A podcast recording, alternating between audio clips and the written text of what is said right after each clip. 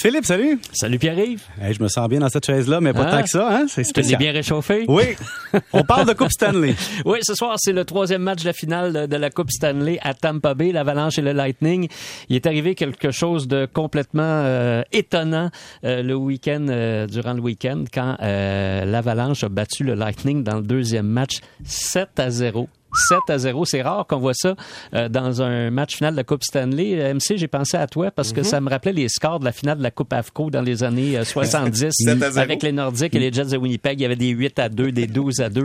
On, on allait à l'attaque. Ma mémoire me rappelle les Penguins de Pittsburgh et les North Stars du Minnesota, un 8-0 bien Ah ouais? pour finir la Coupe Stanley à Ah, l'époque. ouais, fort possible dans le temps de Mario Lemieux. Là. Exact. Je pense, je me demande si c'était pas Bob Gainey qui dirigeait les North Stars cette année-là. Alors, gros, gros match, inutile de le dire, pour le Lightning et mauvaise nouvelle potentielle pour le Lightning parce que Braden Point, qui est leur excellent attaquant, qui a été blessé euh, dans la première série contre les Maple Leafs de Toronto, il a fait un retour au jeu, mais là, point d'interrogation euh, pour s'asseoir. Alors, on ne sait pas encore s'il sera ou non en uniforme. Puis le Canadien, on recrute qui au premier choix? là? Ben, je, je pense, Pierre-Yves, que j'ai jamais vu autant d'articles sur euh, le sujet du premier choix au repêchage que cette année. Je pense qu'il y a deux nouveaux articles par jour là, dans toutes les plateformes confondues. Est-ce qu'il faut choisir Shane Wright ou il faut choisir euh, Juraj Slavkovski? Tout le monde a son idée là-dessus. Alors, Même qui- moi, j'ai une idée là-dessus. Même toi, je t'écoute, je t'écoute.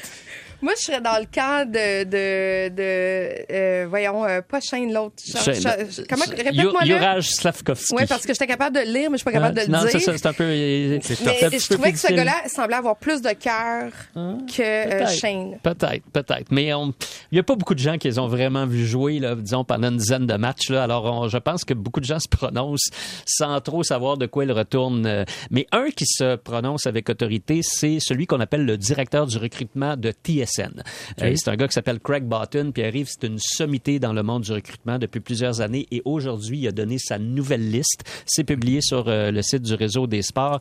Alors, il met encore Shane Wright premier. Et il fait cette déclaration, Craig Button, remarquez, c'est une opinion pendant, comme une autre, mais c'est une opinion qui est ancrée dans des connaissances euh, euh, du, du recrutement qui sont évidemment très, très fortes. Il dit, je n'ai jamais considéré un autre joueur comme numéro un. Aucun autre joueur ne m'a montré qu'il était meilleur que Shane Wright. Alors lui, il place Wright premier, il place euh, Juraj Slavkovski deuxième, l'ailier finlandais Joachim Kemmel troisième et le centre américain Logan Cooley quatrième. Alors on va voir ce que le Canadien choisira, mais ça va continuer de faire jaser jusqu'au bout. Mais on me disait que c'est une année moyenne au Oui, repêchage. ouais, ouais, ouais, c'est ça. C'est une année moyenne, c'est-à-dire qu'il n'y a pas de superstar assuré. Tu sais, sur qui tu mets l'étiquette, va sauver ta concession pour les dix prochaines années. Il n'y en a pas. Mais tu sais jamais, hein? C'est l'agencement avec l'équipe qui va faire la différence, non? Moi, je pense pas. Je pense que l'équipe, une équipe comme celle du Canadien, c'est une équipe qui est en construction à l'heure actuelle. Je pense que c'est celui qui va le plus aider sur le long terme. Celui en qui ils sont le plus confiants.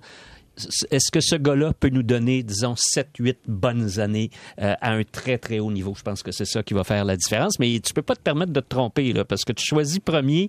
Et si tu prends le mauvais, puis disons, le Canadien choisit, mettons, euh, euh, Wright, puis Wright connaît une carrière ordinaire, puis Slavkovski est pris deuxième, puis il est élu au temps de la renommée dans 30 ans. T'as l'air fou longtemps. Tu sais, on parle encore du choix de Doug Wickenheiser euh, en 80, euh, alors que Denis Savard a été choisi après par les Blackhawks de Chicago. Ça reste longtemps et ça marque le palmarès des dirigeants. Le Canadien joue très gros, là. On peut pas se tromper dans les prochaines c'est le semaines. stress du Canadien, parce qu'ils sont tellement malchanceux depuis quelques années que s'ils empêchent un, c'est l'autre qui va devenir. Ouais, ouais, ouais, Mais soit dit en passant, peu importe ce qu'ils vont faire, on va toujours leur remettre ça sur le nez. Un premier choix overall, pour utiliser un mot anglais à la Air Canada, tout le monde en parle durant 20 ans. là, Ouais, tout à fait. Et, et notre fin de semaine de grande pluie, Oui. bon? Euh, ben, ça, ça a été bon, grande ça a été bon pour le Grand Prix du Canada. Il a fait beau dimanche au moins. Hein? Oui. Ouais, c'est, un, petit jeu de mots, ça. hein? Oui. Je comprends bien. Ah, Grand. Prix, Grand Prix, c'est bon. Euh, 338 000 spectateurs selon les organisateurs, c'est beaucoup, beaucoup de monde.